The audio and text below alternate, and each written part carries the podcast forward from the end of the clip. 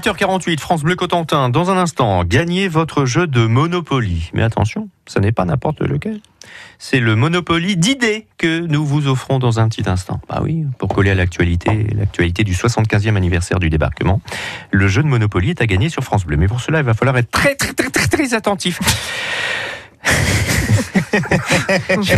Ça fait peur, hein Ah, J'ai hâte de vous écouter, Quentin et Valoris. Euh, Valoris, commencez par votre coup de cœur. C'est- C'est c'est- c'est du sport?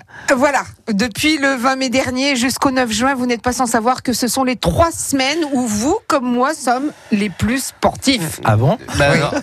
non, vous m'apprenez un truc. hein. Si, si, si, on regarde Roland Garros à la télé. Alors, quand je dis on regarde, en fait, il y a trois catégories de spectateurs. Mhm. Les premiers, les plus mordus de tennis, ceux qui n'ont pas le temps ou pas les sous pour se rendre à Roland Garros, ne ratent pas un match. Parfois même en douce, entre deux clients de la boulangerie ou du cabinet vétérinaire. Les plus chanceux étant chef de rayon télé IFI d'une grande surface. Il y en a même d'ailleurs qui se font porter pâle, mais généralement c'est au moment des quarts de finale ou des demi-finales. Ouh, J'ai mal au dos. D'accord, c'est la première catégorie. Voilà. Deuxième catégorie, vous avez ceux qui regardent Roland Garros sans regarder, c'est-à-dire qu'ils ou elles travaillent la nuit ou très tôt le matin, ils sont donc affalés, voire carrément couchés dans le canapé. Et la petite balle jaune a un effet non pas lobé, mais hypnotique. Et finissent d'ailleurs par s'endormir sans voir la fin du match. et sans connaître le gagnant. C'est vrai. Et puis il y a la dernière catégorie, La celles dernière. et ceux Oui. qui n'en ont rien à faire du tennis, mais qui regardent uniquement dans le but de voir de beaux derrière, féminins ou masculins. Et là, mesdames, messieurs, j'ai découvert le beau gosse. The Body. Mhm. Il mesure 1m98 pour 90 kilos, pas un pet de gras. Il est allemand. Il s'appelle Alexander Zverev. Ça s'écrit Zverev, mais ça se dit pff à la fin, d'accord?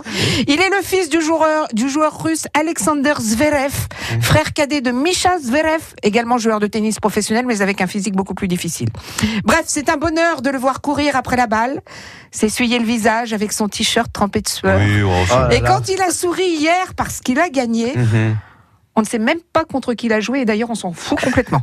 Retenez bien son nom, Oui, Alexander Zverev, Sacha pour les intimes, Chacha. et ce serait dommage de passer à côté. D'accord. Donc euh, euh, hier après-midi, vous étiez scotché, euh, vous étiez euh, J'étais ici dans en un train d'être censée d'hypnose. travailler avec Anne Rabas. Tiens, je vais dire du, je, je vais dénoncer. Nous étions deux jeunes femmes, enfin deux jeunes femmes. Elle, elle est jeune, moi je suis femme. Nous étions donc devant en le, admiration. en admiration. Mais quel beau gosse Mais comment on peut avoir tout ça pour lui Mais c'est la télé, c'est surfait, ça valorise. C'est pas Mais je en vérité, il n'est pas fiche. comme ça. Ah bon? Eh Il ben, est écoute, beaucoup plus petit, beaucoup Non, plus oui, bien sûr. bon, Bah, c'est parce qu'il est loin. Ça alors. serait dommage Valoris de parle passer à côté. superbement bien allemand, hein, pour le coup. Effectivement, bien, joli coup de cœur, merci Valoris. Quentin, Eh, gourmand, Quentin Gourmand. Oui, Quentin Gourmand ce matin pour cette dernière et pour le coup mes racines agricoles me rattrapent. Alors si vous êtes normand et gourmand, ça va vous plaire doublement. Amis touristes, curieux et familles, soyez les bienvenus. C'est le pont de l'Ascension, il y a pas mal de petites sorties hein, sympas à faire. Et si vous êtes amateur de bons produits et de produits locaux, hein, notamment, j'ai ce qu'il vous faut. Alors tous en voiture, je vous en plein Cotentin, dans la campagne entre Valogne et la Haie du Puy. Une ferme installée à Saint-Sauveur-le-Vicomte et qui vous régale depuis hier. Vous avez le droit même de mettre les mains à la pâte dans cette ferme au sucre, pour le coup même, avec des ateliers fabrication de berlingots. Son nom les douceurs de Normandie. Ah, d'ailleurs, déjà, avec un nom comme ça, c'est comment prendre du plaisir et 3 kilos en même temps. Sauf si vous arrivez à déguster des yeux ce petit bonbon bicolore à la forme pyramidale.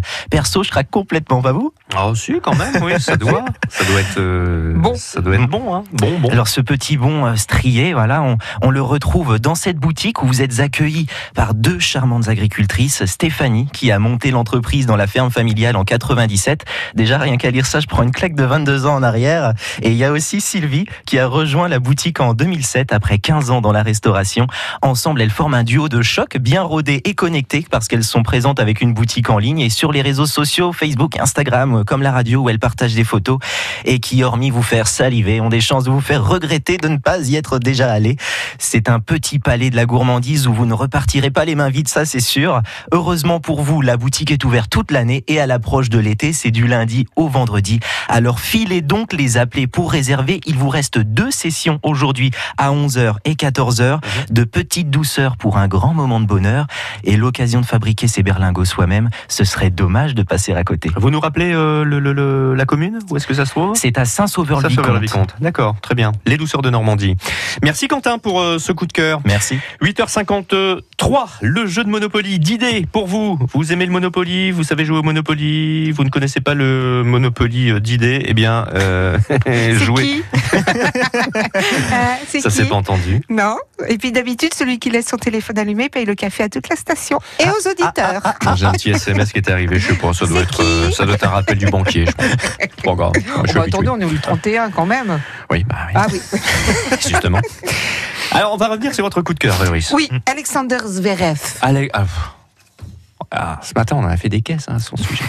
Eh oui, non mais franchement, hein, les gars, les filles, allez non, sur mais Internet. c'est bon, c'est les nouveaux, c'est les nouveaux postes de télé là, les 16 neuvième machin, Incurvé, 4K vous voulez et dire trucs Ouais, qui mais font enfin, c'est que pas ça qui fait toutes qui- les personnes qui passent à l'écran sont tout de suite. ah, voilà, bon, c'est surfait. Il faut qu'on ait ça chez nous alors. Alexander Zverev avec un petit berlingot et là c'est l'extase totale euh, devant le match. Alexander Zverev que l'on peut voir donc sur les, les cours de Roland Garros. Il est de quelle nationalité, les amis Pour gagner le Monopoly d'idées. 02 33 23 13 23. Il est de nationalité allemande ou de nationalité ukrainienne What's up, what Nothing. Alexander Zverev pour gagner le Monopoly, disais-je. Alexander Zverev, c'est ça ou pas? Zverev. Zverev. Zverev. La prononciation n'est pas bonne? Appelez-le Ah bon. Sacha. Appelez-le Chacha. Alors Chacha, il est de quelle nationalité Chacha 02 33 23 13 23, il est allemand ou ukrainien? Bonne chance